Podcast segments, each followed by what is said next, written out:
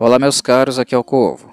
Bem-vindos a mais um podcast do livro Psicose, obra de Robert Bloch, e que, como a maioria de vocês deve saber, foi adaptada para o filme, famoso filme, dirigido pelo diretor Alfred Hitchcock.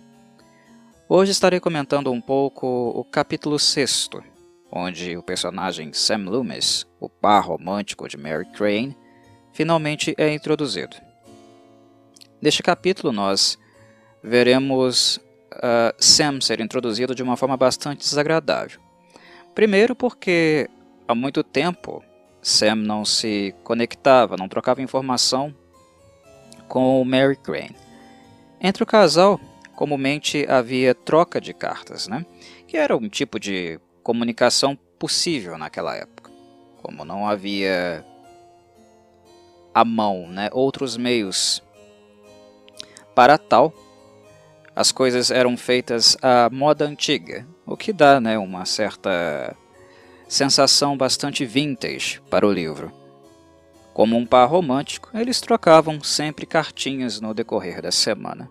Uma aqui, outra colar, para falar de coisas sobre os dois, mas também dar notícias, falar de coisas mais pontuais do seu dia a dia, da sua vida, do seu cotidiano.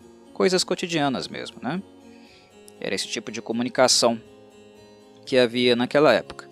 O que, se levarmos em consideração, né, que em tempos atuais nós temos podemos ter respostas, né, praticamente espontâneas em tempo real, usando os nossos celular, celulares e aplicativos. Uh, isso também dá um pouco a dimensão da paciência que os relacionamentos amorosos eram conduzidos no passado depositar numa carta todos os seus sentimentos, que por muitas vezes uh, demandam uma expressão verbal, demandam a fala, este é um ponto, e o segundo ponto seria a espera, o momento uh, em que as pessoas né, aguardam receber e poder ter a possibilidade também de enviar uma resposta, o que era um tempo longo, porque elas dependiam dos correios. Perceber isso é perceber o nível de paciência né, que relacionamentos afetivos amorosos no passado demandavam. Mas é algo que foi, né, pelo menos é marcante no livro, uh, uma característica não muito presente em Mary Crane. Afinal, ela não estava disposta a aguardar mais né, uh, que o, a vida profissional de Sam entrasse nos eixos, ou até mesmo a própria vida dela.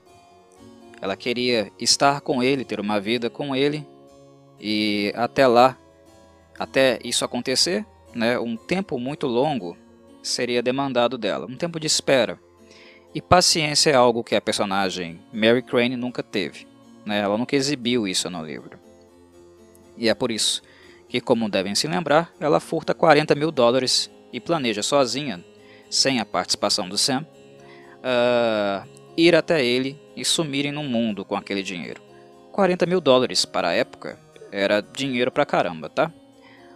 Hoje nós podemos imaginar essa quantia, que para um brasileiro não é uh, pouco dinheiro, né, em virtude da atual cotação do dólar, do dólar, perdão. Uh, mas 40 mil dólares naquela época era muito uh, dinheiro. A moeda ela foi desvalorizando com o tempo, né? É uma tendência que a gente acompanhou no decorrer das décadas. Era muita grana. Mas enfim, ela desapareceu com a grana, não chegou até Sam, mas é óbvio que a pessoa que sofreu o golpe duro no bolso, né, na conta bancária, iria tentar reclamar isso. É, saber onde diabos, para onde diabos foi parar o dinheiro, né? E a primeira vítima dessa desconfiança foi a irmã de Mary Crane, Lila, a jovem que trabalhava numa loja de discos. Né? Esse capítulo ilustra bastante esse aspecto musical, como Sam gosta de ouvir rádio, entrar em contato com música, embora as pessoas daquela época, a relação que elas tinham com música era de ordem mais prática. Música era colocar uma moeda numa, colocar uma moeda na vitrola e ou, no caso, né, uh, ouvir uma faixa, melodia na TV. Sam tinha um apreço por música. Inclusive a música que é ilustrada no capítulo trata-se de uma obra brasileira, uma música brasileira. Quando Lila tem o seu primeiro contato com Sam, porque ela vai até a localidade né, onde ele trabalha, saber sobre o paradeiro de, de Mary, na esperança de encontrá-la lá, uh, nós vemos essa car característica musical relacionada aos personagens ainda mais acentuada, mais ressaltada, porque ela tenta né, ouvir a música que está tocando no rádio, uma música estrangeira, e porventura reconhecê-la também. Né? Ela chega a mencionar Vila Lobos, mas de fato não se trata de uma obra dele. Mas é interessante ver como americanos naquela época uh, tinham contato com a música brasileira, né? É um aspecto bastante marcante, pelo menos para mim como brasileiro, ver um filme desta época, perdão, um livro desta época. Sempre fico com o filme do Hitchcock na cabeça, né? Mas uh, é um livro dessa época, escrito pelo Robert Bloch, uh, mencionando um autor como Vila Lobos. Não que o Vila Lobos não seja famoso, ele é famoso é, no exterior, né? Mas não a um nível tão gigantesco assim como ele foi no Brasil. Ele foi reconhecido lá fora, mas não estava dentre os artistas uh, mais uh, expostos na mídia em geral, né? Os americanos sempre tiveram um comportamento bem nacionalista em todos os setores, e isso vem daquela época também, data daquele tempo. Então é bastante surpreendente encontrar Vila Lobos uh, sendo mencionado no livro, o que provavelmente indica que o autor, o Robert Bloch, possivelmente era fã do Vila Lobos. É bastante curioso esse detalhe, mas é apenas uma suposição que eu faço, não digo isso com certeza. Enfim, Lila foi até Sam depois de mais ou menos uma semana de desaparecimento da Mary Crane, o que deixa o Sam né, uh, extremamente furioso. Uh, o fato de não ter sido avisado antes, o fato de ter ficado bastante apreensivo, preocupado pelo fato uh, das cartas, né, da frequência de, da troca de cartas entre eles ter diminuído. Ele havia notado que Mary já estava bastante angustiada, né, um pouco até mesmo estressada nos últimos tempos. Ele acreditava que ela podia estar triste ou depressiva com a situação, né, com esse momento de espera que os dois teriam de ter até concretizarem é, efetivamente né, a, a união entre, entre eles. E ele optou por dar tempo a ela, né, dar espaço a ela, não insistir enviando novas cartas e aguardar até o momento em que ela pudesse respondê-lo. Ele achou estranho, mas uh, imaginou que ela poderia estar passando por um momento ruim e assim simplesmente aguardou. Como uh, as cartas não chegaram no decorrer da, da semana, ele começou a ficar bastante apreensivo. Mas antes de tentar fazer novamente um outro contato, escrever para Mary lá de Fairvale, a Lila apareceu lá no estabelecimento dele. Que por sinal né, é, fica no mesmo local onde ele tem um quartinho para viver. A situação dele é bastante módica. Ele trabalha muito, né, tenta pagar as suas dívidas para, enfim, poder uh, dar início né, a um projeto de vida a dois com a Mary Crane. Projeto, projeto de vida a dois, casamento, casa, são coisas bastante caras, né? Temos que levar isso em consideração. Hoje em dia é, naquela época também era, sempre foi. Né? É algo que precisa ser planejado, quer queiramos ou não. Não há apenas o aspecto romântico da coisa em questão. Há muito mais além disso. E ele está lá se sacrificando, trabalhando e vivendo num, num quartinho, um quartinho bastante módico. Enfim, a, a, a Lila bate lá e ela não leva boas notícias para ele. Na verdade, é um assombro para ele porque não havia um contato uh, um, contato intenso, né? um contato real entre o Sam com a família de Mary Crane, com Lila no caso, né? Nunca houve, até porque, se vocês se recordam, o Sam e a Mary se conheceram em um cruzeiro. Inclusive, ele até se pega pensando né, se uh, os passos, os planos que ele havia feito com ela, se esses planos não foram talvez um pouco rápidos demais, né? Uh, se talvez uh, não fosse necessário um passo atrás para eles se conhecerem um pouco melhor.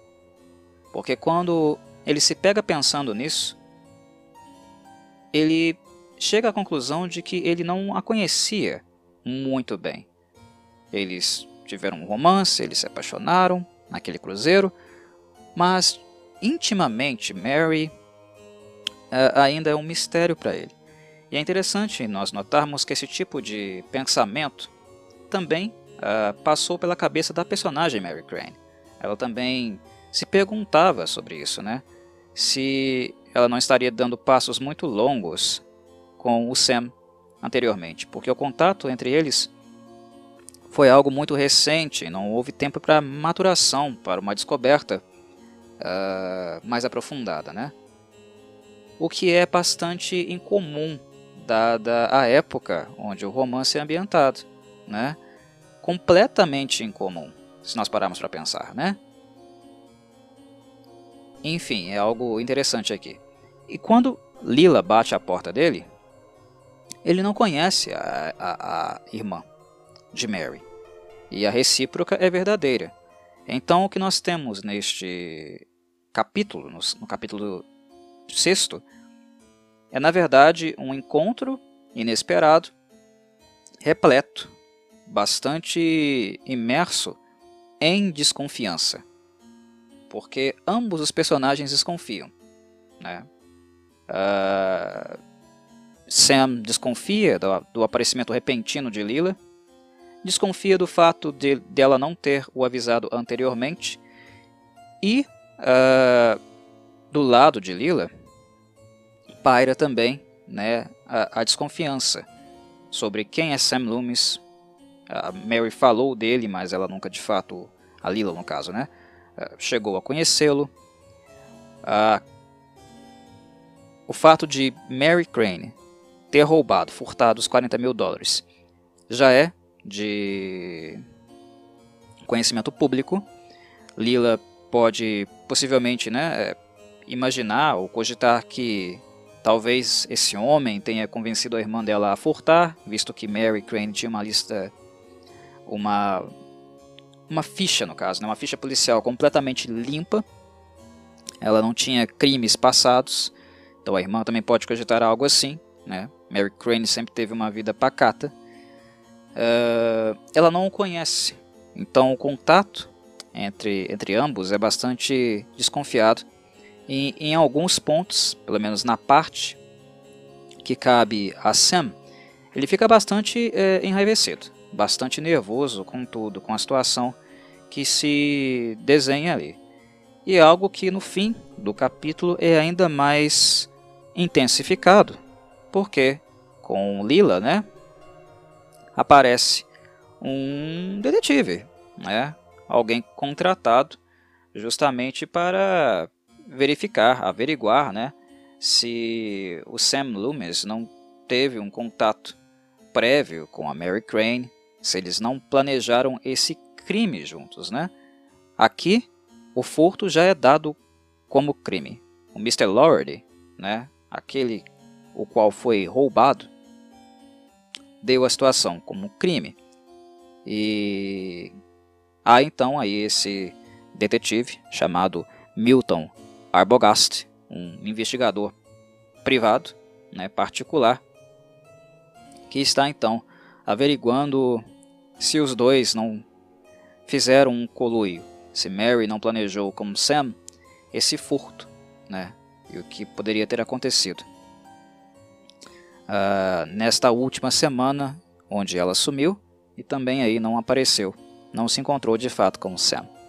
Então é uma introdução bastante hostil, né, desconfortável, desagradável para o personagem, mas que de certo modo, né, também funciona como uma introdução daquilo que virá, porque Sam, enérgico como é, né, nervoso como é, até um pouco tempestivo, nota-se isso na personalidade dele, não vai ficar parado, né, com tudo isso, sendo, uh, se não acusado, né, colocado na linha de frente como um principal suspeito né, do furto que a futura noiva dele, né, na verdade praticou, e que agora não está mais viva para defendê-lo de alguma forma, né? Uh, enfim, é o início tenso de uma obra que tende a ficar ainda um pouco mais tensa, né? pois aqui se inicia de fato, né, a trajetória, o caminho que Sam Loomis irá trilhar durante a obra. Um abraço a todos e saudações Corvides.